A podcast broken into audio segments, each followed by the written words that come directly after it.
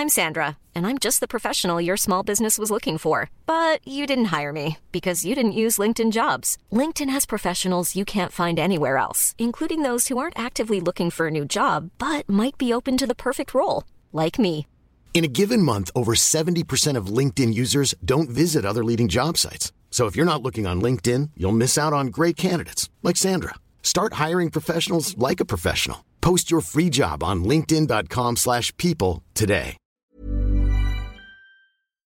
以下节目包含成人内容，请在家长指引下收听。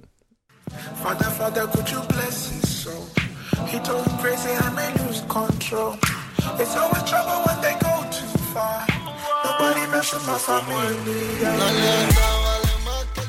欢迎收听文化土豆，我是一康糯米。当媒体集团管理层或者投资人谈论内容为王的时候，记者总是有一种自豪感，以为他们在星巴克里敲出来的专栏特稿真的是什么无冕之王头上那颗看不见的明珠。其实，内容为王说的是漫威，更具体的来说是蜘蛛侠。我们今天的第一个话题就是最新的漫威电影《蜘蛛侠：平行宇宙》。如果你有点不好意思在朋友圈谈论自己多么喜欢蜘蛛侠，那么你很可能乐意向大家赞美和推荐墨西哥导演阿方索·卡隆的新片，也是 Netflix 制作的《罗马》，不是两千年前那个腐朽淫荡的罗马，而是墨西哥城里一个潮人聚集的小社区。这部颜值爆棚的黑白电影的内心是怎样的？是否值得奥斯卡奖的期望？这是我们今天的第二个话题。最后，如果我们还有时间，那一起下沉到但丁的十八层地狱，聊一下拉斯冯提尔的《此房是我造》（The House Jack Built）。因为看完任何一部冯提尔的电影，不和朋友聊一聊，都是会憋出病来的。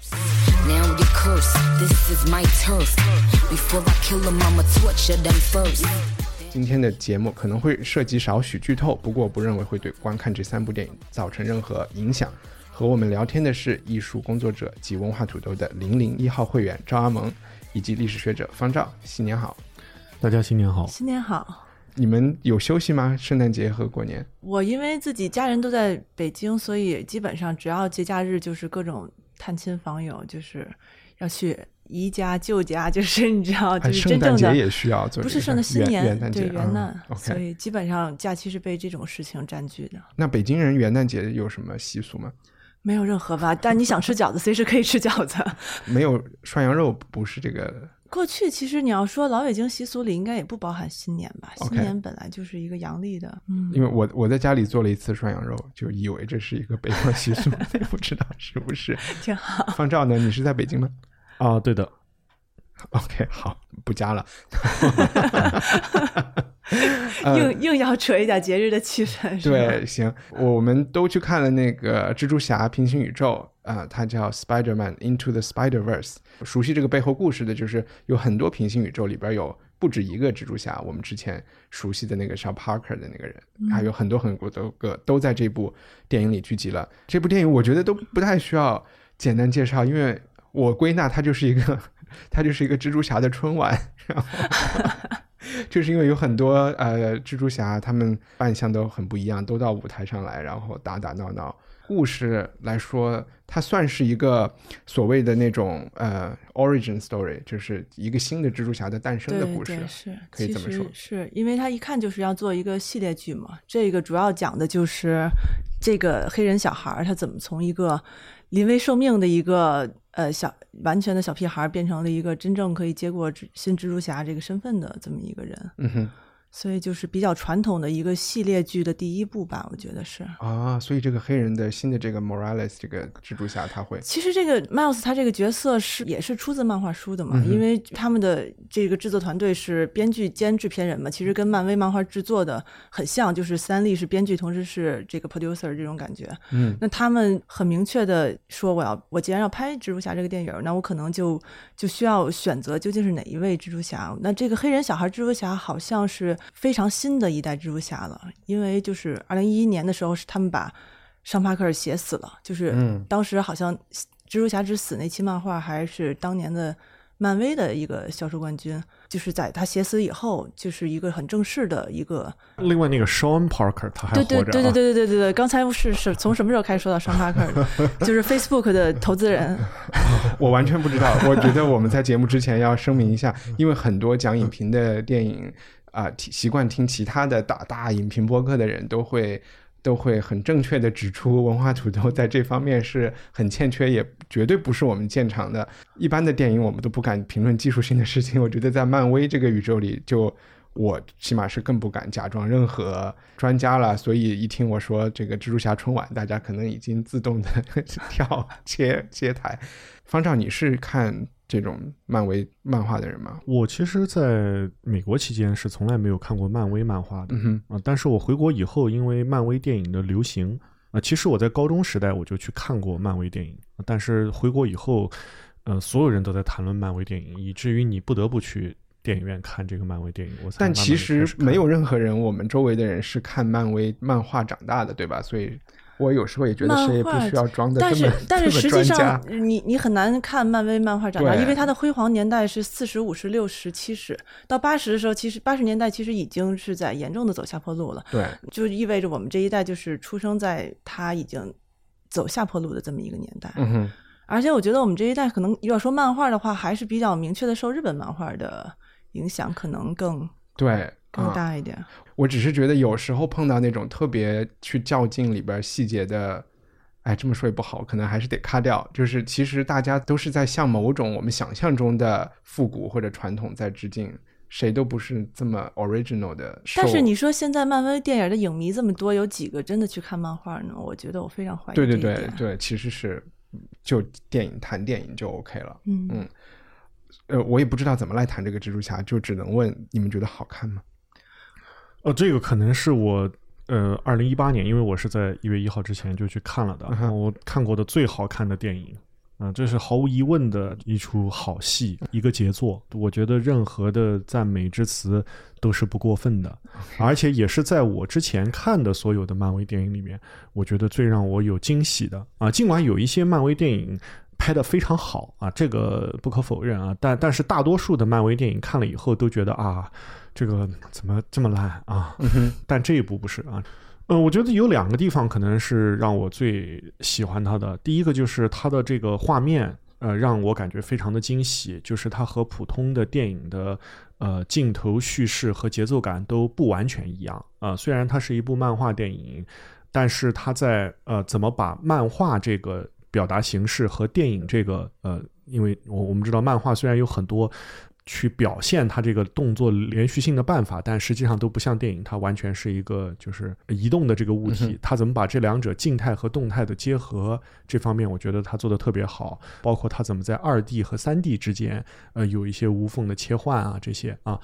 那么从情节方面，我觉得这部电影的情节是没有让你觉得很生硬的，嗯。啊，而且他的艺术表现和他的这每个人的性格是吻合的啊，这个是非常重要的，就是他并没有让你觉得哦，这个是一个呃，就是过度去玛丽苏或者是怎么样的一个一个一个一个情节，他他不夸张，但是又非常富有想象力和感染力。哎，我在想说，玛丽苏这个表达是从 Spider-Man 的女朋友出现的吗？不是不是不是，不是。跟 Mary Jane 没关系。啊嗯，OK，玛丽苏其实就是我作为一个女主角，我希望全世界都是以我为把我捧在手心里，啊像公主一样。那那那这个跟这个一个 Jane 不是对对，完全是不一样的。OK，嗯 MJ 反而是那种个性特别独立、特别有自己想法，而且也不是有超人崇拜的一个女性。方丈觉得新的这个蜘蛛侠的形象怎么样？因为就指出他还是有点不一样啊，就是我觉得蜘蛛侠越变越酷了。然后直到现在酷成了黑人，然后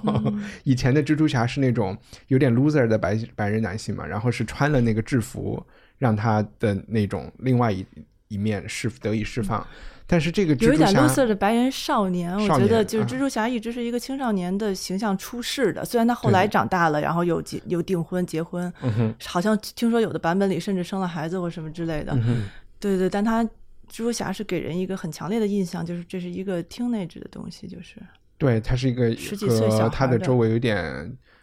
有自己的青对青春期的问题，有跟同学相处的问题，然后有嗯。跟父辈的相处的问题。反而这在这部电影里，这个黑人男孩出现的时候，就是一个特别受，在他那个布鲁克林那个街区特别受欢迎，满就是上学的时候一路 high five 过去的 那种形象，就觉得他的内心是，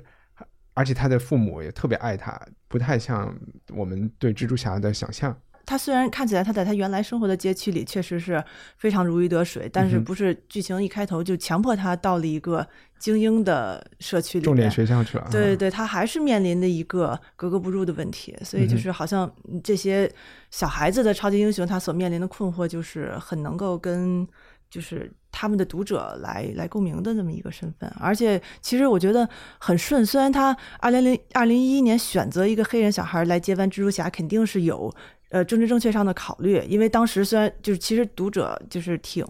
口味就是不一的，但是当时评论界特别赞赏，说因为蜘蛛侠一直是青少年的一个 role model 的角色，那如果青蜘蛛侠变成一个有色人种的话，那对少数群体肯定是一个很大的鼓励。就是他其实是一个特别政治正确的选择，但是我就是觉得你今天再来看这样一个黑人小孩，因为现在最酷的就是嘻哈文化，就是黑人街头文化。然后包括这个小孩一直穿着乔丹鞋，也是就是现在的潮人的里面很重要的一个文化元素。嗯就好像他很自然的，当从当年是有意我找一个呃黑人小孩的身份来来接棒，到今天好像变得一个特别水到渠成、顺理成章的这么一个选择。我的意思就是，他虽然他去那个重点学校有点不适应，但他的不适应并不是因为他在，他只是觉得那些人不够酷，不是他的智商不够高，对对吧他去做题，他去考试得了零分，因为他希望被开除一个对错选择题，然后老师就说。对错选择题按照概率来说，你闭着眼睛选也应该得五十分，你得了零分就一定证明你知道正确答案是什么，那我还是给你一个一百分。我就觉得他其实可能不会希望去当一个武侠一样的人物去，你知道？你是觉得他他接棒这个，包括他最后成为真的新一代蜘蛛侠这件事儿，没有那么的像上上一代嗯的、上一代的那个蜘蛛侠那么的顺理成章，是吗？我觉得他没有那么必要，他就会觉得，而且他爸已经当警察了，他就 但是蜘蛛侠的根源就是，就是蜘蛛侠这个角色诞生最重要的一点就是，这是第一话，就是最著名的一句台词：“你的能力越大，责任越大。”这句台词里，甚至在这部电影里被吐槽了一下，不是说你自己选择要不要当一个，OK。而是你没有选择，就是既然你有这个能力，你就必须要担起这个责任。其实是这样的。OK，好呀，那最早的蜘蛛侠是一个典型的这个，他是不是白人我倒没有那么重要，他是一个 nerdy boy，、嗯就是这是当时漫威的、呃、最重要的读者群啊。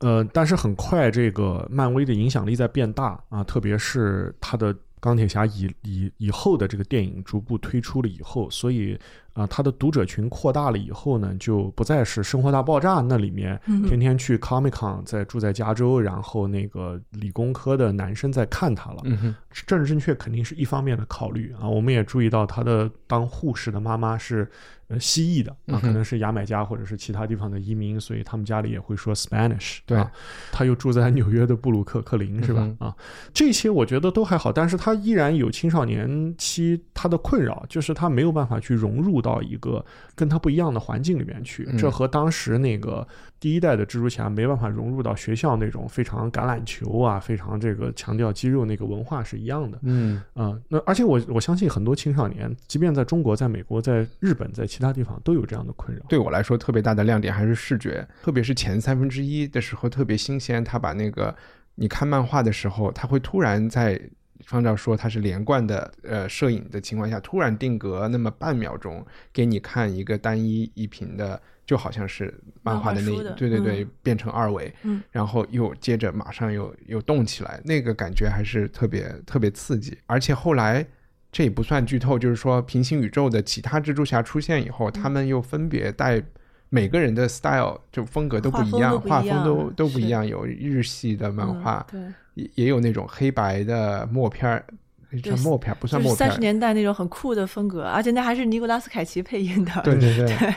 就呃找了一个很老派的一个，对那种黑色电影的风嗯格，然后也有还有些什么风格，是麦兜风格算有一个。对，那个就算是最经典的以前的米，老鼠似的，对对，那种、嗯那种漫画风格。还缺那个女生是什么风格？对，其实其实一开始出现的还不是画风上的区嗯别，就是不同的蜘蛛侠嘛。因为那个最正统的蜘蛛侠一上来就被编剧干掉了，然后是对第一个出现的就是跟他一模一样的人，但是呢是一个中年危机版的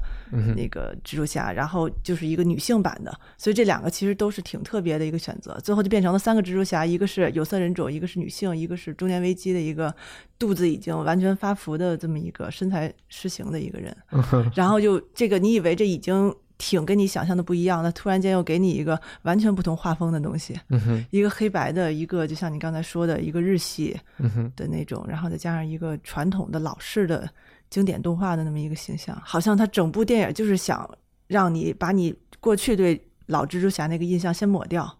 然后看我给你这个新东西这么一个感觉。嗯，是是是，其实让我想起那个任天堂 Switch 游戏现在出了一个大乱大乱斗的对？挺像，他就把所有大乱斗，就是他把马里奥和什么塞尔达和街霸所有的人都弄一起，一打架游戏。任天堂的大乱斗已经有很长很长时间的是是是传统了啊，那这个不是最近才出，他又出一个新版本啊，对，我觉得就是在观影的时候，这一点的带来的惊喜是很大的，因为蜘蛛侠本身在最开始拍第一部的时候，他就除了那个什么责任越大那个、嗯。啊那个以外呢，他还有另外一个点，就是任何人都可以成为超级英雄他并不需要非常非常有钱啊，非常非常聪明，非常非常强壮，呃，他实际上是一个呃意外的结果，被一嗯。只、呃这有什么辐射过的蜘蛛咬了，对吧？嗯啊，那就是他是一个完完全不起眼的少年，而在这部电影中，他把这个看上去是不可能的话，实际上是无限的接近于。啊，他的这个电影的内容的表达，就是任何人都可以当蜘蛛侠，包括一个鼻子很长的小小猪啊，嗯然后一个来自于未来，它本它本身可能没有什么基因改变，但是它有一个机器人儿的这个二次元少女嗯，啊，呃包括这个女蜘蛛侠中年发福版的，还有一个来自于过去的三十年代的黑白刺客。当蜘蛛侠意味着什么呢？最基本的肯定是你成为一个超级英雄了，嗯啊，这是肯定的。漫威的这个超级英雄的这个叙事里面，这个超级英雄所代表的意义也在不断的丰富和变化。就在你觉得他玩不出什么花样的时候，嗯他这一次给了你一个新花样。嗯啊那么第二个就是说，成为蜘蛛侠本身这个事情，他还是超级英雄要完完成的一个使命嘛，就是拯救这个呃世世界嘛。那么这没有这没有变化。你们会不会觉得就是故事就是他太老？套是吗？我这几天看就呃过节看了好多电影啊剧啊，看完以后我都不知道今后会不会聊，就会写几个小笔记在手机上。看完蜘蛛侠，除了视觉上的东西，我就有点写不出来。但是你知道吗？就是皮克斯的创始人就是 John Lasseter，、他有一句特别有名的话，他就说，他就说，如果你想成功的讲一个故事，就只有两条路可以走，嗯一种就是你用一个新的方式去讲一个老的故事，一种就是你用一个老的方式去讲一个新的故事。他觉得你如果同时在讲、啊讲述方式和就是或者视觉语言和故事上创新的话，你就会失败。你讲皮克斯这么多年是他总结出来的一个他认为是接近于真理的东西，因为观众确实需要一个超越预期的东西，但观众看东西的时候，他同时也需要一个舒适区。等于我是在同时一个舒适区的情况下，我在接受你给我的一个超预期的东西。嗯当你给的从两方面给的都是超预期的东西的时候，其实对观众来说，他可能就是变成哦，我看不懂。嗯哼，当年其实《银翼杀手》也一定程度上有这个问题对美国，观众。对，虽然嗯虽然其实呃很多，比如说熟悉电影人，我觉得《银翼杀手》已经算是一个有点儿，因为它还有一点儿那种类型片的感觉嘛，嗯一个一个就是就是警探的那种嗯。警匪的那种感觉的一个动作片，但实际上很多观众已经认为它是一个故事，我不知道你同时要讲这么多的事情，然后你的视觉语言又是完全的全新的东西。那所以这是一个用新对，我觉得既然已经选择，对其实它的故事你要是硬说的话，它里边肯定有新东西。但总的来说是一个老套的故事，包括父子的关系也是很多的电影里都重复的讨论过了。他这里边三个父子的关系嘛，就是他跟他爸爸，他跟他叔叔，他跟这个就是又像师傅的这么一个，同时这个师傅自己也完成了一个自我救赎的这么一个中年危机的蜘蛛侠之间的对就是这种父子关系帮助一个孩子成长，这是一个很经典的一个故事了。嗯，反正我的意思就是说，它是一个好看的片子，可以去看，但是我就不太觉得在对他的期望更高是吗？不是在播客里，我不知道该怎么聊这样的东西。就除了去聊特别技术性的东西之外，就是那种延伸性的话题，能够启发我的不太多。有一个主要的方面我们可以注意到，就是这个故事本身它是拒绝被简化的啊、你一旦简化到什么关系、家庭、核心、师傅这些关键词上，嗯这个这个片子就没有必要去看了啊它这个故事本身的精彩，它的 它是一个春晚，就就是看的就是那个形式，是对吧？我觉得？对，就是嗯它的它的形式带给你的冲击力是非常非常强的啊。而且它的形式和内容本身的贴合，并不让你感觉到违和。嗯。在做到这一点上是非常不容易的，因为一个创意团队想把呃我们就是可能的一些大纲性的东西落实到它的这个实际的这个过程当中去，嗯。比如说一场打斗，我认为一场打斗绝不仅仅是一个技术的体现，嗯嗯，你说为什么那么多人喜欢看香港以前的警匪片也好，或者是武侠片也好？因为其实他们在每场打斗的时候拍的都非常的美。这些如果你真正的去，呃我们不说画分镜头剧本这么具体的事情，即便是你真正的去想一想，你大概会怎么拍，嗯都是一个非常让人头疼的事哎，情。我也想过这个问题，在看电影的时候，就是说他的那些呃一幕接一幕到底有没有道理，还是他给你一些很混杂的片段就够了？但是它的节奏感确实很好，是有人是是这个是说得通的，是吧？他的那些谁在追谁，然后我觉得它是有一个叙节，你，你你能感觉到，你坐在电影院里的时候，你没有任何一刻是觉得尴尬的。就是你看嗯真人电影，其实再流畅动作片中间也偶尔有一些，就是你觉得没有那么顺的场景，它嗯这个是非常流畅，从头到尾的，什么时候该慢，什么时候快。但反过来会不会就因为我们小时候看，比如说《龙珠》，还有什么《圣斗士》嗯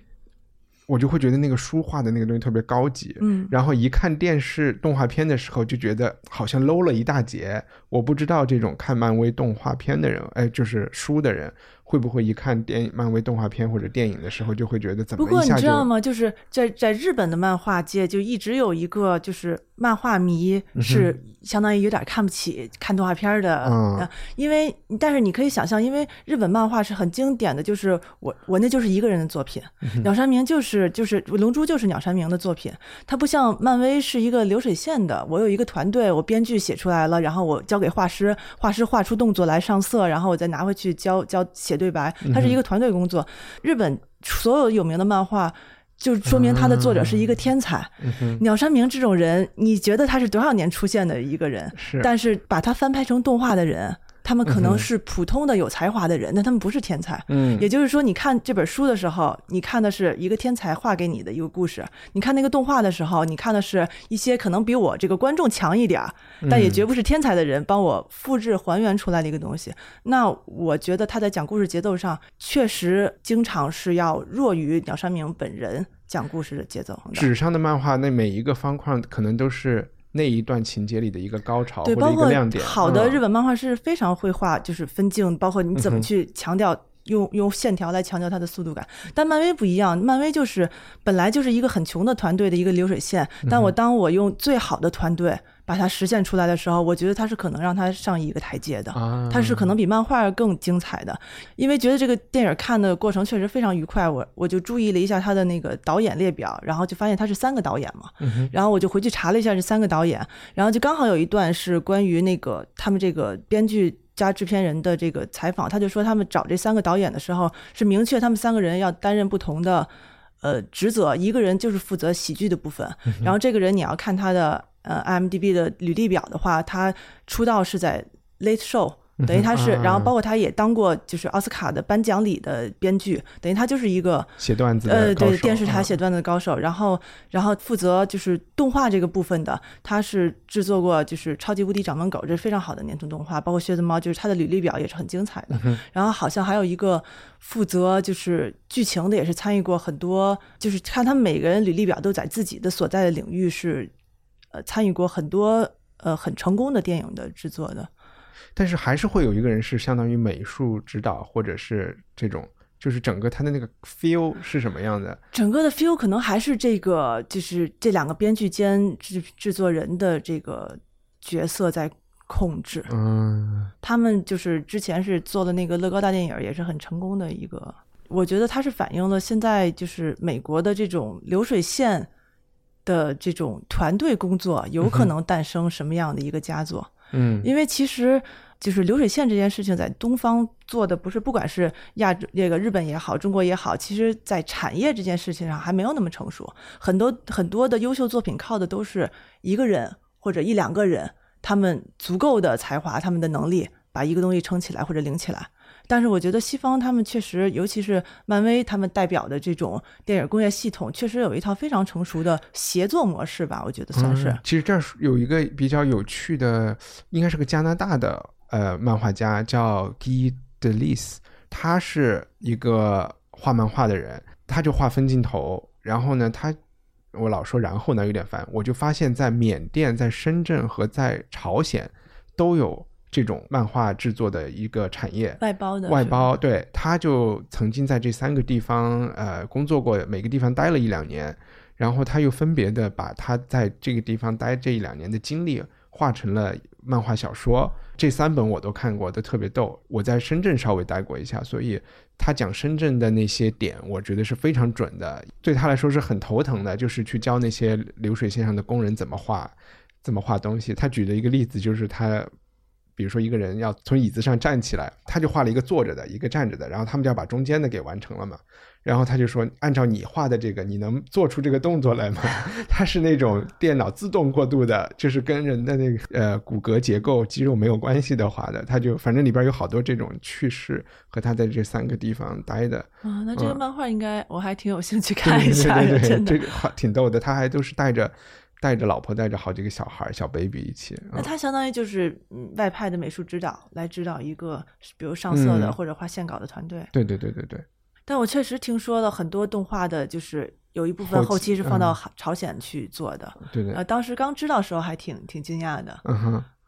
蜘蛛侠还有什么可以加进来的小碎片的东西吗？呃，我觉得有一个可以观察，可能就是我在美国刚刚上本科的时候，那么我认识的喜欢看漫画的很多人，他们都对日漫是如数家珍的。嗯哼啊，所以我们可能在有些时候是低估了日本漫画近年来对不论是美国的漫画的受众，还是呃美国漫画的创作者的呃影响啊。那么呃，我认识这些人是因为我在。呃，学校的这个东亚语言系里面，就是在中文系做助教。那么，所有的这些热日漫的爱好者们，他们很多时候要去学日语，因为他们在那个时候，甚至在美国，就是翻译成英文的日漫也没有那么多。嗯啊，所以我我这次看到的这个作品，实际上是第一次把这个日漫的人物直接就画到了这个美漫呃里去哎，美漫里面去了、嗯啊。所以我觉得这两者之间的差别，其实很多时候没有我们想象的那么大。嗯而日漫的最精华的一些部分，其实早就在十几年前已经深刻的影响过好莱坞这个电影工业，不不仅是动画啊，比如说 Kill Bill 对吧？哎，对对对，啊，哎杀死比尔，哎，啊已经是影响非常深了啊，所以我觉得这一点也是这个蜘蛛侠就是让我觉得啊、特别好的一个地方。OK，啊就是今年出了一个就是少年 Jump 的一个五十周年纪录片，它里面就提到了他们进军国际市场的事情，然后就有一段就拍的是他们在纽约的编辑部，因为他们有出英文版的，然后当时呢，虽然镜头里看起来呃都是亚洲面孔，本来觉得那可能就是一个日本团队在美国，然后都会面临所谓怎么本地化的问题，但是当他们开始采访的时候，你就意识到他们的口音绝对都是二代以上的移民了，也就是说他们其实是美国土生土长的小孩儿，只不过因为各种各样原因，他们接触到的日本漫画非常喜欢，就不是像你想象的还是日本人把东西带过去，而就是已经是当地的美国人在喜欢这个东西，在传播这个东西了。嗯，我我我其实，在纽约和伦敦都逛过那个漫画店。漫画店哈去逛漫画店是因为它有很多的，就是所谓的成年人的漫画，就是其实是是很有意思的，故事性上也很有意思，有点像我我在伊朗长大那种，嗯或者像前一阵儿的那个 Netflix 出的那个。那个《The End of the Fucking World》那个，嗯就那那个也是个漫画是吗那是个漫画改编的嘛。啊基本上漫画里就是他们的漫画店里都会有一个很大的区域是日本漫画的，而嗯且很多都是就是好像就是很畅销的，就是在日本很畅销，在美国也挺畅销。啊我第一次看到的时候还挺惊讶的。对我还其实挺好奇，比如说那种腐女漫画在在西方会不会有市场？呃，应该是有的，因为呃，好像从《哈利波特》开始，可能比这还早，但是我第一次知道西方也有很很强的，就是跟腐女有关的同人文化，就是他们把《哈利波特》里边的很多东西，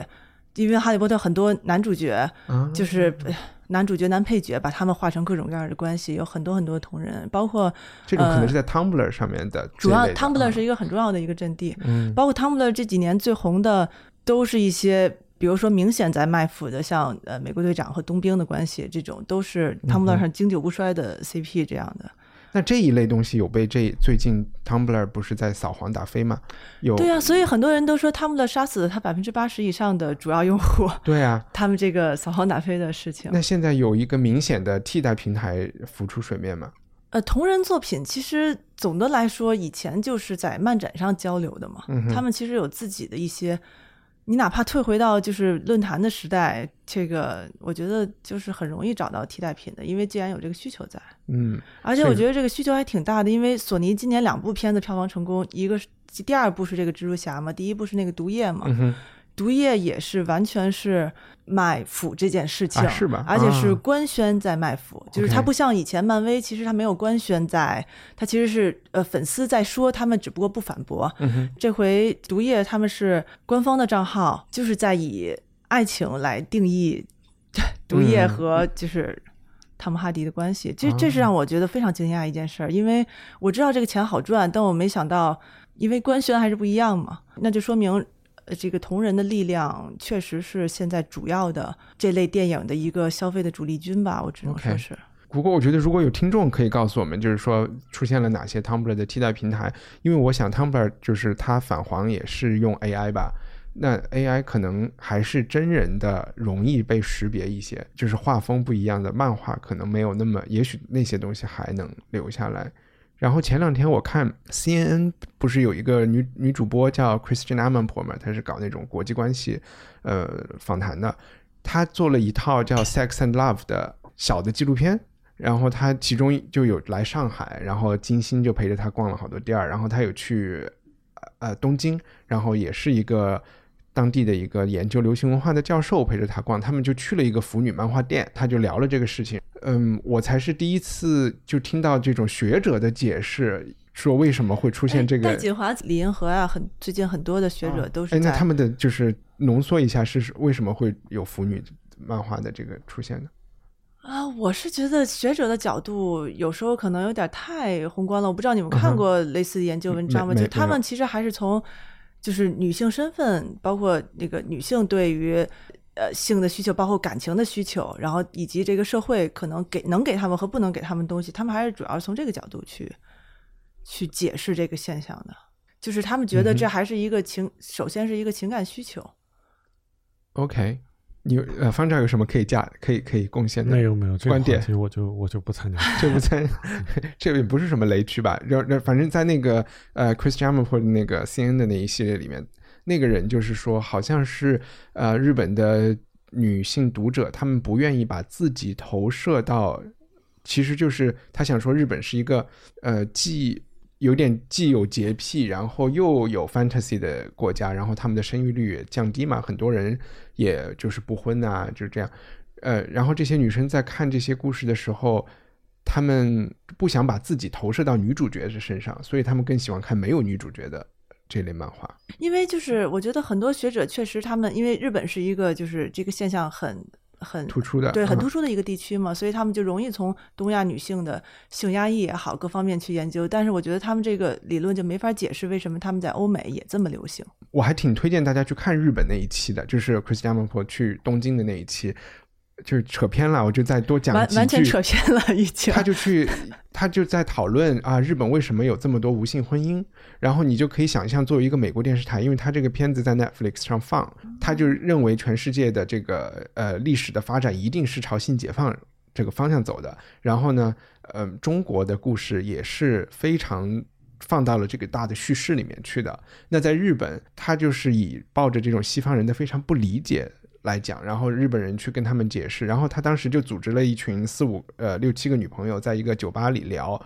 慢慢大家聊开了以后，我就觉得有一个女生，她那个镜头就直接给她，她就在面前承认了，她就是一个这样的婚姻，而且她也觉得挺好的，然后她也觉得她她和她老公这样关系就就挺不错的，然后后来她又透出来透露她还有一个男朋友，然后就是非常坦然，你知道吗？然后我就觉得记者其实带了一些猎奇和一些呃不必要的同情进这个里面，但反而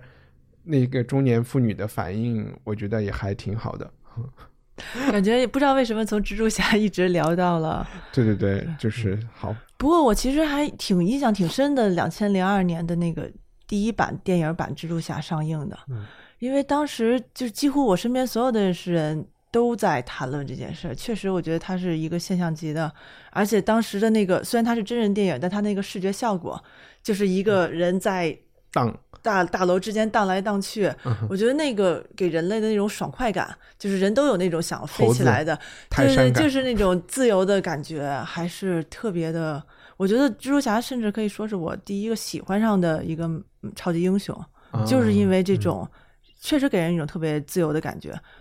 啊，我觉得我是个坏人，我喜欢的都是那些就是神的，嗯呃啊，就是 Avenger 那那些有，就蜘蛛侠这个这个屌丝的这个欢是形象，我浩克的那一种是吗？对对对，啊，或者是呃雷神啊，或者是就我总觉得更强力的英真正的英雄是？主要是我觉得我的呃少年时期，我并没有不能和就是这个 Peter Parker，他是叫 Peter Parker 吗 Peter Parker，？Peter Parker，我不能和他有那么多共鸣啊、就是我总觉得哪有那么多时间看漫画呀，在家里有这么多功课要做，就其实就是童年太不一样了。那你看，比如说，就像刚才说的《Big Bang Theory》里面也是这种很 nerdy 的年轻人，你跟他们有共鸣吗？哦没有，完全没有。就是我觉得就是太现充了，所以你没法对这种东西。不是，我是觉得他们这种 PhD 学生不应该有时间看，去 comic store 然后玩这些呃桌桌面游戏，不应该有很多学问要做吗？没有没有，这我觉得可能 美国和英国的大学环境是不是不一样？因为我们那个时候在所有的这个就是系里面的，嗯就是因为我我们是一个很小的只有本科生的一个学院，每个系都有给。呃，学生和老师的那个活动室，物理系、化学系、数学系的所有的这些活动室里，全部都是这些这些东西，而且我们是，呃，可以就是玩一夜的，OK，啊，对，就是因为美国它有这个共同作业这么一个项目嘛，就是因为有些作业确实很难，必须大家一起写，助教带着你写。那么写完作业，大家就在那里玩这些东东西。这个包括看漫画，我初高中的时候本科我初中、高中我都可以想象，我是觉得博士他们都已经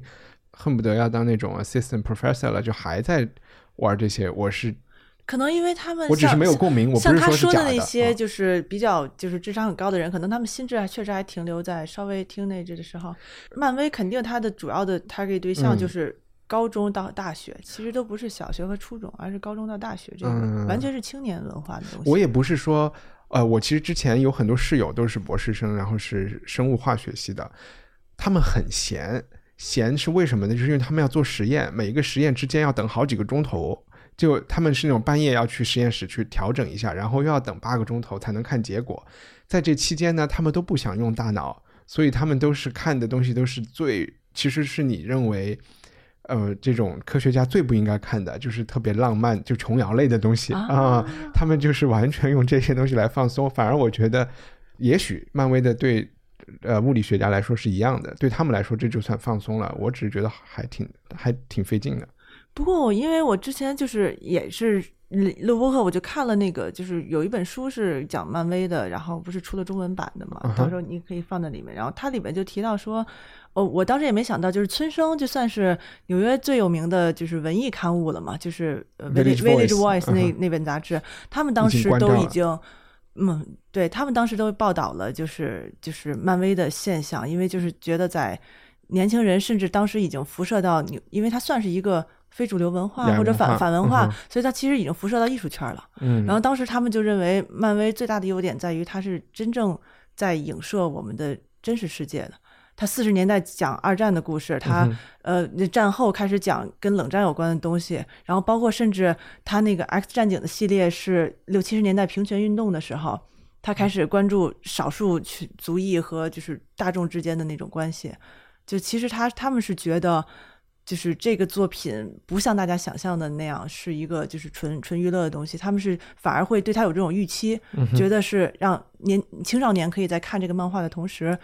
呃，参有这种参与性跟社会有关的参与性，然后包括它里边还提到说，六八年当时那个在纽约有一场学生的运动，然后就有读者抗议，当那期的蜘蛛侠里没有关注这个事情，嗯。然后就导致他们编辑部手忙脚乱的就写了一个蜘蛛侠里边新更新的一话是 我要啊什么学校出现了什么什么样的一一个事件，然后蜘蛛侠以什么身份，但是那个从这个作者的角度，他又说当时其实是一个很尴尬的情况，因为他们自己没有那么强烈的政治诉求，是，我也觉得他们但是他们对，但他们又被读者要挟着要表态，然后就很尴尬的，蜘蛛侠就处于一个很尴尬的，我激进也不好，温和也不好的那么一个情况。嗯那这个事情其实就是可能跟我们想象的，比如说日本漫画里是不会受这种社会事件的道德绑架的吧？呃，也有可能有，我我只是我没有看到。好，我觉得你刚才提提到的很多关键词已经可以帮助我们过渡到呃《罗马》这部电影了。我们提到了六八年的学生运动，那《罗马》这部电影，刚才我们讲到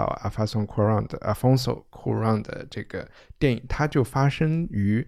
七一年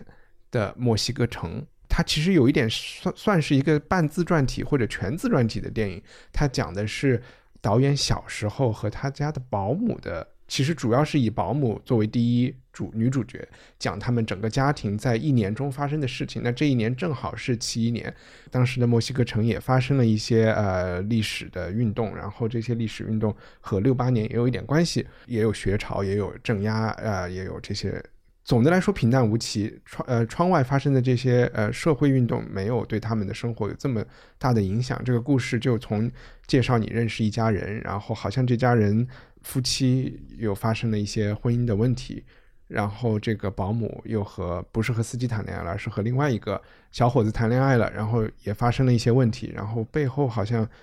就是有一些学生抗议啊，还发生了一些地震啊，然后他们家又因为离婚了，又要重新找到一个新的生活方式啊，然后又要去跟小朋友解释父母怎么不在一起了。那这个他们家的这个保姆呢，也就一直在一直在这个镜头里面，算是这么一个故事吗，也也他好像也没有开始，没有高潮，没有结，并不是一个要讲一个故事的故事，就是给你看这么一个故事。可能和蜘蛛侠一样，对我来说最大的优点就是视觉上非常非常的美。不知道你们觉得这个片子怎么样？这个《罗马》这个片子在之前的影展中是受到非常大的好呃好评的啊，他也得了这个威尼斯电影节的最高奖啊，是吗？啊，，对啊，所以就是说，呃，显然他在影评界啊，他会比甚至比蜘蛛侠要更容易征服所有的影评人。嗯啊，但是如果走进电影院，呃，买票去在大荧幕前去花两个多小时，对吧？来看这个电影，那我肯定是远远推荐你去看，就是在你平等选择的情况下，肯定是远远推荐你去看蜘蛛侠。嗯，呃，因为这可能跟我跟一帆你说到一个非常重要的事情有关，就是我在看这个整个影片的时候，我是没有代入感的。嗯啊呃，它实际上是一个相当富足的一个家庭，嗯在一个呃虽然有一些危机和冲突，但是还是算是一个呃有勃勃生机的一个年代里面的家庭的这个小危机和小波澜。嗯，呃，那么他选择的视角很独特，是给这家人帮佣的一个呃墨西哥的原有有点像原住民吧，我们讲吧，对吧？就是这么一个这么一个保姆的角色啊、然后他们家里其实是一个非常呃比较比较白色，比较就是更加我觉得都是西班牙后裔吧，就这么说啊呃那个保保姆不是啊，就除了保姆，就是他们家人都是啊，对他们家人是嗯是哼是外来的这个征服者、殖民者的后后裔，这样一嗯个这样一个情况。呃，然后它的背景故事是一九七一年发生的这个 Corpus Christi 啊、这么一个呃暴动啊，但是在这个电影中其实。呃可能也就是三四分钟的一个镜头吧，整个的嗯呃长长度和这个电影中的一个专关键的转折点，就是这个保姆失去了自己所怀的孩子是有关系的啊。嗯哼他的情感非常的真切啊，但是我觉得就是整个看下来，对我而言是没有太多的代入感的。，OK，呃呃，扎蒙呢？呃，我是觉得这，个电影，你的朋友圈里面有很多人赞誉这部片子吗？呃，我因为自己想看，所以我就先一般这种情况下，我就先不会看别人的，因为我不想有任何先入为主的。嗯这个片子怎么说呢？它的就是这这是这个导演就是阿方索卡隆的一个优点嘛，就是他讲任何故事，他的完成度都非常高。然后他之前的几部片子。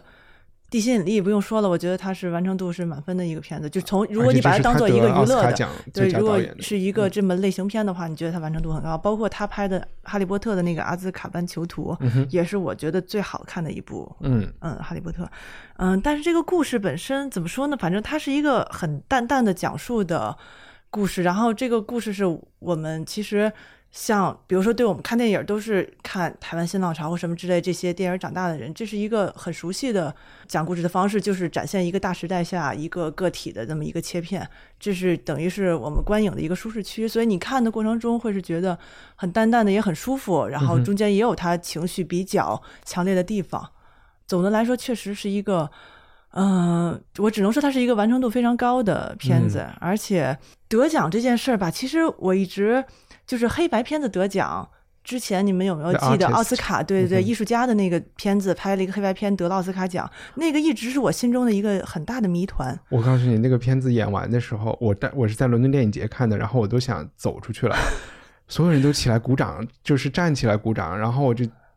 只能想啊，哎，那这是为什么？这那个真的是我心中的一个谜团，就是因为它是一个，我我认为好莱坞是一个很是一个小圈子，所以这个片子是向他们自己致敬的，向自己的辉煌年代或一些很多自己的一些内部，那就跟拉拉烂的很像吗？对，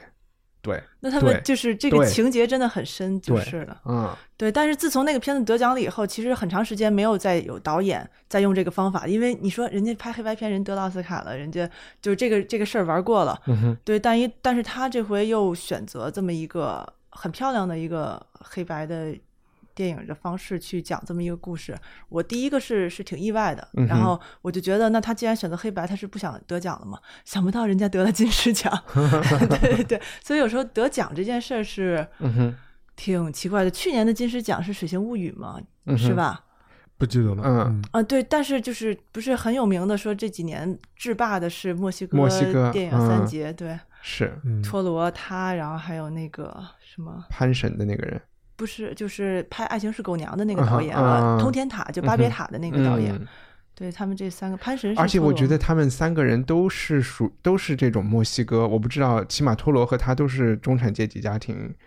呃，后来我才知道，就是拍那个巴别塔的那个导演，他其实有点像墨西哥城的张友代，就是他是一个嗯年轻人里很有名的一个摇滚电台 DJ，后来才开始拍音乐录影带，然后拍电影。但他的东西其实是我对我来说剧情上是挺强烈的。然后托罗就是很有名的，他是一个宅男，他就是他就是喜欢这些幻想的东西。嗯但是阿方索卡隆他的世界观到底是什么，我其实一直不知道，我只是觉得他技术上非常完美。我我特别同意，而且我我太爱你们了，就是因为我的朋友圈好多人觉得这是他们这辈子或者今年看的最好的电影，然后其中里边有一些人还是在这个产业里工作的人，我就挺失望的。我看完以后，我的第一反应是再看一遍，因为确实太美了。但是因为有什么事儿发生了，我就没有再看一遍。就是其实举一个特别不想举的例子，就不是有那种人说喝葡萄酒会，可能你先闻到有什么味道，然后你第一口它给你什么快感，然后好像中间又给你什么快感，然后最后它甚至去高潮或者就没有了。这部片子我就觉得就是第一口特别好，然后后来其实还挺经不起推敲的。他其实是想纪念他的曾经的这个保姆了。那很多事情，他当时是这部片子里，他们家有好多小孩，我不知道哪个小孩具体是导演的代入，我估计是和保姆关系最近的那个最小的金发的那个小孩。那这里面就出现一个问题，就是你这个小孩对于发生的所有的事情都是不懂的嘛，那你怎么能够通过你那个时候的观察来，就就觉得首先有点说不过去，你那个时候可能才五六岁，然后毕竟不是自传体嘛，就啊，所以他嗯只我就觉得只能当一个故故事片来讲。虽然他想，他是愿意用这个片来致敬的，其实你就是要用你的口来帮你的保姆来讲很多故事。我觉得这个姿态就有点问题，讲的内容我觉得也有问题。对我来说，一个和方照一样，这部电影一开始就让我惊到的一点就是他们家很美，很有文化。然后你一看是一个上中产阶级家庭，一看就是移民后裔，其实就是一个既得利益者，在西在墨西哥来说是一个既得利益者的后代。然后他们和仆人的这个关，仆人首先皮肤肤色就和你们不一样，地位也不一样，住的房间也不一样，要被你们使唤过来，使唤过去。虽然也是一种礼貌，但是其实也有时候也没有那么礼貌。然后我首先觉得这里面的阶级矛盾就挺重的。我我我看到的是这个这个东西啊，整部片子没有谈论这个事情，整个片子其实是一种，我也可以理解从导演对于一个小孩子和他的呃保姆之间有这么亲近的关系，而且那个时候他也是小朋友是没有阶级概念的嘛，大人是有的呀。他再来拍这个的时候，完全来不讲这一点，我觉得是有一点说不过去。然后他不仅不讲这一点，他还他强调的呢，又是又是男女关系或者是女权主义的那一面，就是他把他爸妈的离婚，他把他的妈妈作为这家阔太太的女主人和和他的保姆也是被男朋友甩了绑在一起，好像他们要同舟共济，甚至都有相当雷同的台词，就是我们要守卫在一起，同舟共济。然后我就在看到这些的时候，我都有点惊了，我都觉得啊，如果是我是那保姆，我会很生气的。然后你是从已经觉醒了的无产阶级的角度去很左的方法去觉得，我觉得没有那么左，就是反正这是我觉得是一个完全从个人的层面，他又去讲了一些其实对于那个保姆来说非常私密的一些瞬间，包括他一个就只可能他家保姆一个人体验的事情，就是他呃失去他小孩流产的那一幕，甚至有死因的那一幕，而且还是这个电影的一个感情高潮。如果我是那个保姆，我在看到这部电影的时候，内心也是复杂的。如果不是崩溃的话，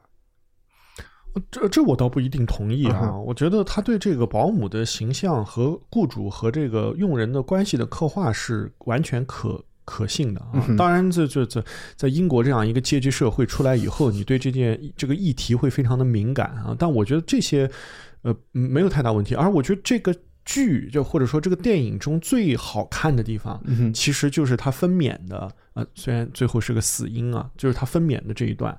其他的段落呢，我能够看出来，这个导演是非常的用心，就像你说的，完成度非常非常的高。他有大量的关于呃七十年代的墨西哥的这个生活的细节，而且都呃就他的镜头的使用啊，他的这个调度、他的语言、他的灯光都是完美无缺的啊嗯。呃，但是他就甚至是理理想化的。呃，是是非常理想化的，嗯因为就是在真实的情况下，你是呃，即便是以小孩的这个视角来看，都不会是那么细节化的一个一个场面。呃，但不管怎么样，就是就就除了那一幕就是婴儿降生，但是他失去了这个婴儿以外，呃，这个电影它本身并不是想强调这一分娩这一幕，它的真正的，我相我相信在导演或者是更多人看来，它的高潮应该是所有人在海边相拥，然后他们有一个和解的那个瞬间，但那个瞬间是没有给我感动的。那个就是我刚才如果继续讲，就觉得更大的一个问题，就是这个呃小孩在水里溺水了，然后这个不会游泳的保姆冲到海里去救。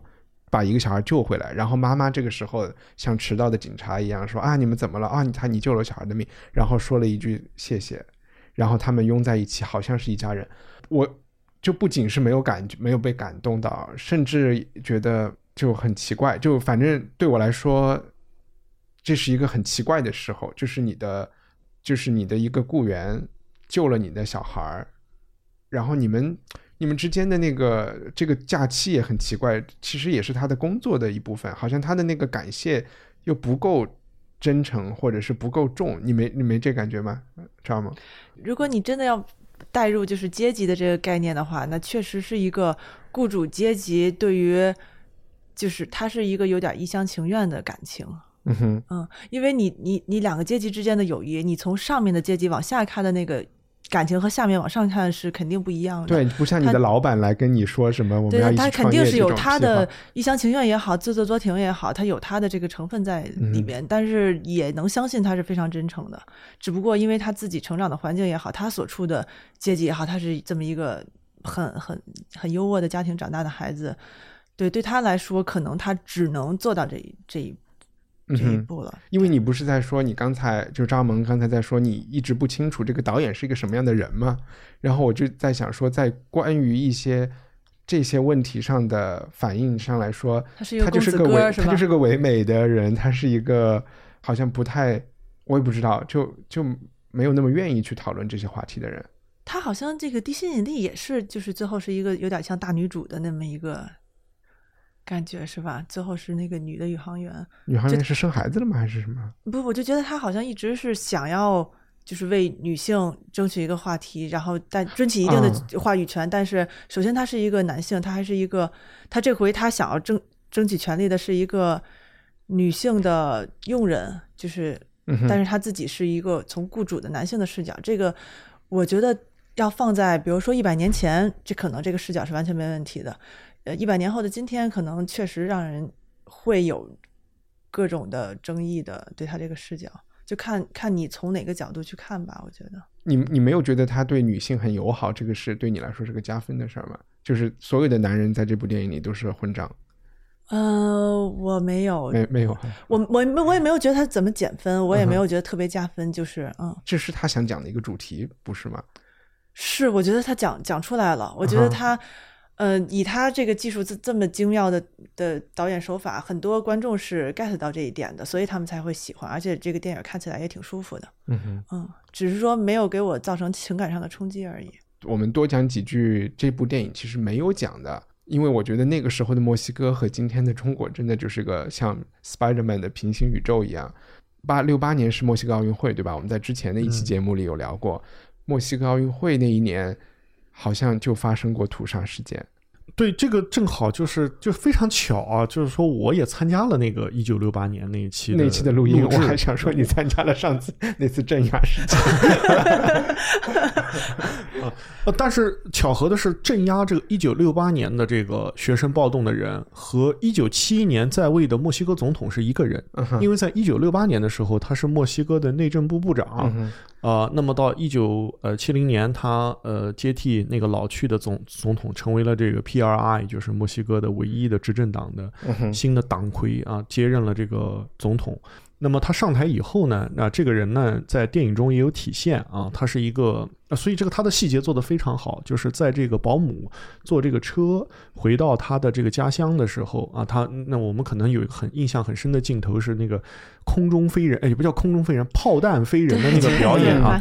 在他那个镜头缓缓扫过的时候，他这个山上有一个。呃，这个他的姓名的这个缩写应该是呃，如果我没记错的话，应该是 L A E 啊，因为这个总看到那个缩写，但我不明白他什么意思。哦，就是这个六八年镇压的这个内政部长，后来在七零，就是在他这个七一年六月份当的是总统，就是这个路易斯埃切维里亚啊，这个人啊，那么。他的这个呃，这个墨西哥的这个 PRI 这个党啊，我因为我上一期节目还特提到过这个《毒枭墨西哥》这个剧啊，在这个剧中是对这个党是极尽讽刺之能事啊。这个党从一九二零年呃墨西哥革革命成功，他上台以后，到二零零零年，他都是一直垄断了这个墨西哥的总统职位。呃，其实这没什么，因为日本自民党二零年是三零年。呃，二九年，一九二九年以后，那三零年，对，呃，就是二零年是墨西哥革革命发生，中间有七八年的动荡的时间啊。当然，它之前也不叫 PRI 啊，反正到了这个，呃，这个。二零零零年前，就是垄断这个席位，并不是什么很不正常的事情，因为在日本、德国这些国家也是一个一个党派长长长期执政的，但是他从来没有输掉过任何一个国会的议员席位，所以略萨才会在九十年年年年年代的时候说说墨西哥的赌独裁真是全世界。呃，最好玩的一个独裁啊，它是一个从头到尾都伪装的非常良好的一个独裁呃政权啊，呃，就是说叫 camouflage 的 略萨是谁啊？就是秘鲁的这个诺贝尔文学奖的啊，OK，呃，得得主啊。那么他在这个一九六八年发生的这个屠杀呢，叫特拉特洛尔尔科呃屠杀，这也就是跟罗马一样。是墨西哥城的一个区啊，也是就像海淀区一样，是大学城的一个所在。那么，在这个电影中反映的六月十日发生的这个屠杀呢，叫 Corpus Christi 呃屠杀。但这个屠杀在墨西哥的官方叙事中是不存在的，嗯，因为墨西哥政府一直拒绝，呃，在。四五十年后，甚至都拒绝在美国政府都公开了相关档案的情况下去调查这些事件的真相。即便在其他党上台，因为这事儿跟 CIA 有什么关系，是吧？嗯，它跟 CIA 有间接的关系，因为 CIA 是当时拉丁美洲所有的政府。呃，就是支持他们政府镇压国内的这些所谓的社会主义左派运动的一个重要的资金和武器训练的来源啊。那么，在这个呃，影片中我们也很明确的看到，他不靠谱的那个小小小小男朋友说：“哎呀，那个美国人，那个 Gringo 啊，这个是西班牙语里面一个有虐蔑蔑视性的说法。那个美国佬儿一直在我们这里训练我们，新晋又来了一个韩国人。”对，我在想到这话都是些有有潜台词的，啊，这些都是嗯有潜台词的，所以它的细节、它的电影的完成度是非常高的。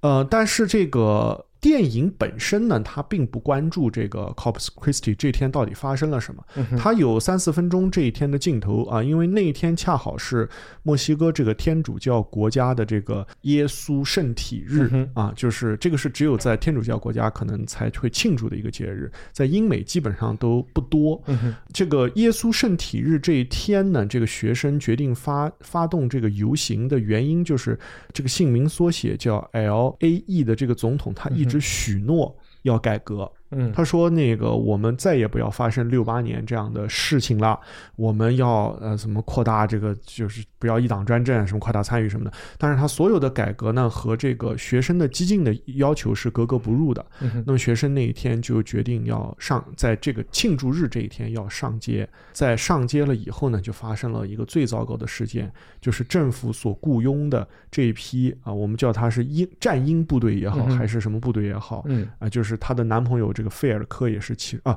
费尔明啊，费尔明也是其中的一员的这个部队，就是乡村小流氓。呃，成立的以棍棒为这个主要武器的打手团体冲进了这个，人家这是日本的剑道之类的，对吧？是日本的剑道、candle 啊对对对，candlestick 啊，然后这个冲进了这个这个他们的游行队伍里面，然后最开始是用棍棒打人，结果没有打过学生，嗯哼，啊，然后政府就给了他们来福枪，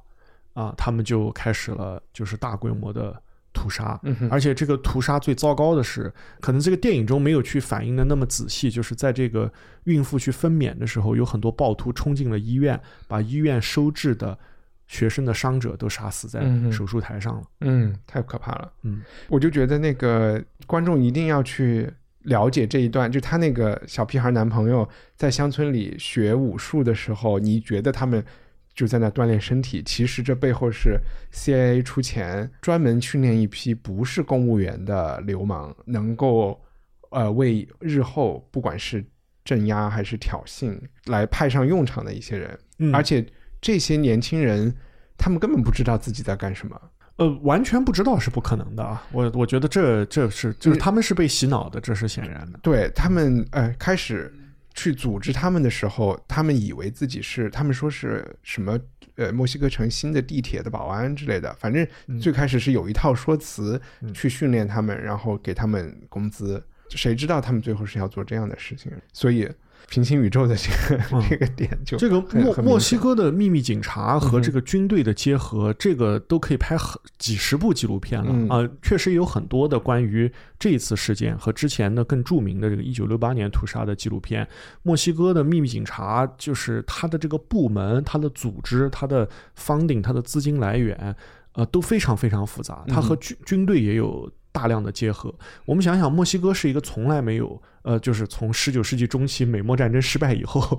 从来没有发生过战争的地方，嗯但是它却有世界上当时最为庞大的安保预算，嗯哼啊，就像现在的某个国家一样。啊嗯，那那零零年的时候是什么导致了墨西哥的，就是换届是吗？还是对变变成民主国家呢？呃，我觉得任何一个国家的民嗯民主化本身都是有机缘巧合的啊。那去年有一部电影，就是一九八七拍这个韩国南韩的这个政权更迭的这个事件，呃，它这个中间肯定是有这个一个一个一个断点巴乔夫式的哎人物嘛哎，对对对，有这么一个有这么一个断点存在啊。呃，其实，在七零年代中期的时候，墨西哥也曾经有这样子的松动的迹象，但是很快又又又收收紧了。这和它的国内，因为我们所谈论的这些国家，无论是南韩、墨西哥、阿根廷、巴西这些国家也好啊，可能整个拉丁美洲和这些美国的盟国里面，除了呃乌拉圭以外，其他都面临这些问题啊、就是那么。它在这个每个国家它的表现形形式是不一样的。那墨西哥之所以到二零零零年左右呢，是因为战就是革命一代，就是所谓的这个一九一零年到一九二零年这个革命一代的所有的人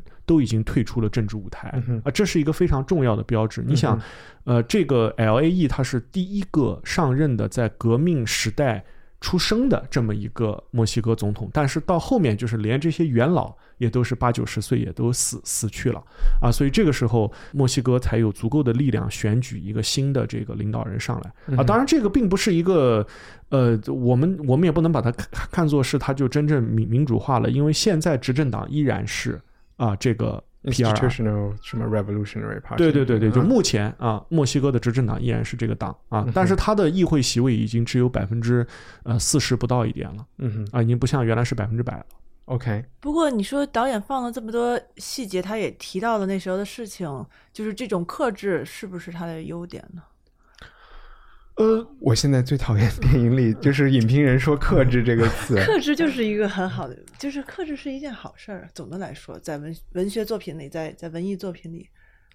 嗯呃我我觉得克制可能是有一定的假设在的啊，就是我们假设这个时代的动荡对个人的冲击会很大啊。那这个故事里没有，当然对他的留对他他的孩子是因为惊吓所以丢了嘛。但是我觉得整个这个电影的问题不在于克制不克制，或者是他有多少时间在反映墨西哥革命，或者是怎么样，而是很多导演的感情细腻的点，我是怎么也 get 不到的。我是特别呃 get 不到他其中一些他他非常着力的要去强调的一些啊、情感的小细节比如比如说，啊、我举个最简单的例子，那么这个剧中起码有一个相对高潮的部分是他们到呃他母亲的亲戚家的庄园去过这个呃周末吧，呃也不是就是。元旦啊，反正是新新年一个一个假期，然后呢，呃，大人们在打枪啊，然后小孩在玩玩具、玩积木，在有有保姆带着。这个时候，森林突然失火了，在这个失火的森林里面呢，这个所有人都跑去救火。然后之前装神弄鬼，也不叫装神弄鬼，可能是墨西哥的某个我们 get 不到的传统的这个人，又以民谣的方方式放声的在那里唱歌。嗯，就这些这一幕一幕就就他对我没有什么冲击，他打动不了我。那那场戏可能有呃起码二十分钟的时间吧。我觉得它就是一个舞台化的一个表现，就有点像一个女高音的一个来一段咏叹的感觉一样。哦，不是我，我不是，嗯我不仅仅是说他唱歌这个、嗯这个细节啊，嗯就这些艺术化的东西我能够感觉到，但是这为什么要拍这一段？就他比英国人去一个法国的庄园度假，看到那个那个这个还是想，我觉得他是想说，一个是这个既得利益者这个小圈子，他们和美国是一家人，因为这这个这个 party 上面的有些客人是直接从美国飞来的，对吧？然后就是有钱人，墨西哥的有钱人和美国人是在一条船上的，然后另外一个呢，就是他们也是岌岌可危的，就是这个大火是会烧过来的，而且他们也是，而且这里面另外一个层次就是说，这部影片里所有的男性对枪都有一种执迷，对吧？小朋友在家里是玩枪，然后这些人即便他们是对着空气开枪，也是在开枪。后来就是打手，他们手里也是枪，反正枪反复出现。我觉得那一幕大概就是服务一下这几个目的吧而。且那个庄园里到处都是，就是大量的，虽然就是很多美式庄园里都有那种你打猎以后的动物的头，但那个庄园里除了一开始介绍他的狗，其实远处挂了好多鹿头啊，这个对对对对对各种各样的标本。对，就是就是一个很男性的一个狩猎文化，可能我觉得就是想讲这个。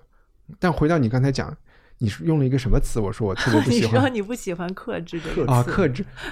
OK，我没有去研究过是克制是不是一个好的品质，我只是最近发现这个词有点被滥用了，就是大家在抛朋友圈的时候都会说这东西克制，那东西克制，克制变成了一个就是向别人释放一个高级的信号。嗯，有可能有这种感觉。啊，就就是而且在嗯，因为它克制是相对于煽情的嘛，嗯煽情有时候会被认为是俗气的东西。嗯，那那相对来说，可能如果你不煽情，你克制的话，就会显得有点高级，有可能是这样。对我就只只是在这个文化的这个变化中感觉到克制已经克制到头了 啊，现在又要朝另外一方面。所以张艺谋要回到他的舞台中了，是吧？我我我觉得就已经不必要通过克制来表示高级了，或者他克制得为一个什么东西来服务，那就就是说开一点。我觉得社会有很多问题，对吧？现在不是一个需要大家克制的时候，克制往往被服务把一个东西包装成一个高级的商品在卖。嗯，我觉得这不是这个现在的重点。我相信这个“此屋是我造”的导演是非常同意你的想法的，他可是一点都不克制。哎，我先看一眼，我们现在录了多多长时间啊？你们的转场真是，是要该说是有技巧好呢，还是是？好，我我因为我们前面录了挺长时间的了，我不太确定我们能不能把这个话题放在正规节目里。如果到时候剪辑的太长的话，我们就放在会员的那个系列里面聊。最后还能塞进一些呃编辑推荐吗？我最近其实我那个这个假期在看一本新出的书，是我特别喜欢的一个作曲家菲利普格拉斯他的自传的中文版出来了，我就呃叫呃吴越之词，嗯哼，呃是河南大学出版社出的，然后啊、呃我觉得还挺好看的。首先是因为我肯定是个人感情的原因，我很喜欢他们，还有就是。个人就是感情的原因在在于，因为我喜我非常喜欢菲利普格拉斯，就是他是哦我平常最常听的、呃几个音作曲家之一。嗯他是一个，因为他在当时的纽约是他跨越，他不仅在音乐界，他还跨越了艺术圈、文学圈，然后包括电影界。嗯所以其实看他的自传，你也能看到那个时代的一些，比如嗯他他对艺术的看法，他遇到什么样的人。但是呢，就是确实像这样的人写自传，就会有一个很严重的问题，就是就他特别像，就是你如果看迈尔迈尔斯戴维斯的那个自传，嗯就是他们会像报菜名一样的报人名儿，全都是非常有名的人名对对对，就不停的报人名。但是实际上，他们生活的环境就是那么一个，就很多有才华的人在一起共同的碰撞出的。所以一旦你接受了这件事情以后，你开始看他讲的那些事情，我觉得还是挺有挺有意思的。我有一次和一个挺出名的呃钢琴家聊到。就是音乐呗，他就特别讨厌菲利普格拉斯，哦，我相信很多人都很讨厌菲利对，普格拉然后。我曾经其实我我挺我挺喜欢他的，然后他那一代的好几个美国的就是作曲家都挺喜欢，然后我就问他为什么，他就说他觉得呃音乐到了胸伯格那儿就作死了，就是一个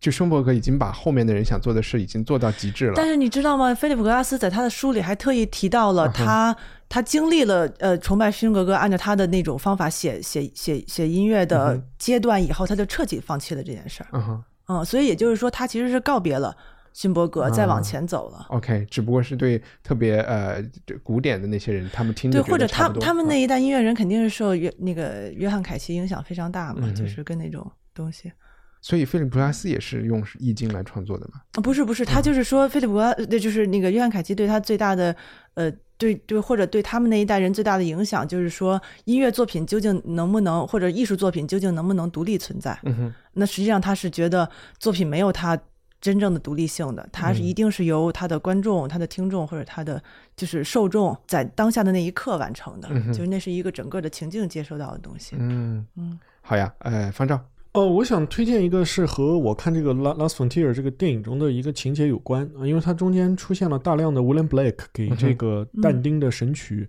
呃，所做的插画啊，这个嗯插画呢，它很有意思，它都是一个长方形的，和我们这个普通电影的横幅不一样，它是一个竖幅插画。那么这些插画呢，很多成为了呃这个欧美的卡牌游游戏的这个封面的来来源。那么呃，我也是个卡牌游游戏的爱好者，所以我就推荐一个呃最近发行不久的一个卡牌游戏，叫 Artifact 啊，我觉得它是我玩过的卡牌游戏里面最好玩的。这要怎么玩？要要在现实中玩？呃，是一个这个 Steam 线上的一哦，个线上游戏，啊是和活活人玩还是？和活人玩好，不是啊不是和 Last Frontier 里面那个造 造屋子的那些人玩啊。OK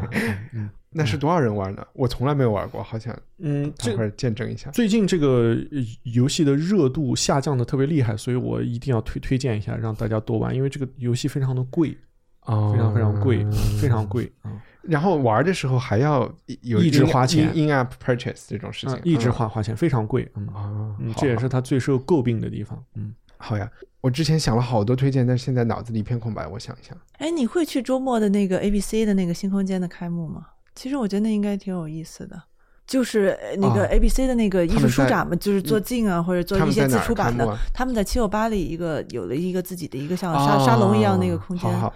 那那可以推荐这个，那我就推荐大家是这个周末吗？对对，这个周末，但这个新的开幕不不用给钱吧？没有门票？应该就应该是免费的吧？它就是星期六、星期天都有一些，星期天是 workshop，星期六有一个市集，市集你就可以看到现在的很多，包括可能像烟囱这种的，或者像现在像干 T 啊或什么这些的，就是网上比较红嗯的这种漫画的，以这种他的漫画就跟就是。我们刚才说鸟山明的漫画和漫威的这种漫画就非常不一样，因为它是一种地下的，很多情况下是通过自出版的方式去效率比较传播的对，但 是可能表达更自由的一种，更更更民主的，嗯哼。嗯，更更有朋克精神的，对，好，那这个他们的我其实去过他们的新空间了，因为他们上一次是在那个木美术馆搞的嘛，这次他们他们在七九八其实是 Zugzak 啊对对对办公室，呃，一个废弃的办公室里面搞了一个空间，那推荐大家呃在微信上搜一搜感觉是我。我逼迫你 推荐了，占用了你的名额。我是在想，我圣诞节这段时间看了好多电影和剧，但是我有点呃想不出来应该推荐哪一部。就我就推荐《You》吧，但有点俗，最近老给人推荐，因为我觉得大家太严肃了，需要看一些轻松的事情。有一部 Netflix 的剧叫《You》，就是你，然后呃男主角是《绯闻女孩》里边的 Dan Humphrey，然后女主角还是 Dan Humphrey 的儿子，就是那个就是最后的 Gossip Girl 那个小男孩。然后女主角是《Little Big Lies》里面的那个金发的女孩，然后他们在一起演了一个书店，就是那种独立书店的里面发生的爱情故事。第一集你看的时候，以为是一个特别呃甜的、特别浪漫、美丽的纽约爱情故事，后来你才发现这是一个连环变态杀人狂，然后非常后现代的幽默的杀人狂剧啊，所以可以看一下，十集也不长，一天可以看。谢谢大家，谢谢大家。再见。再见。方少眼睛都鼓起来了啊！希望你喜欢今天的节目。会员周末将收到这期节目第三部分拉斯冯提尔的新片《此屋是我造的》讨论。好的内容生态需要愿意为内容付费的听众，请成为付费会员支持我们。更多信息请访问 culturepotato 点 com。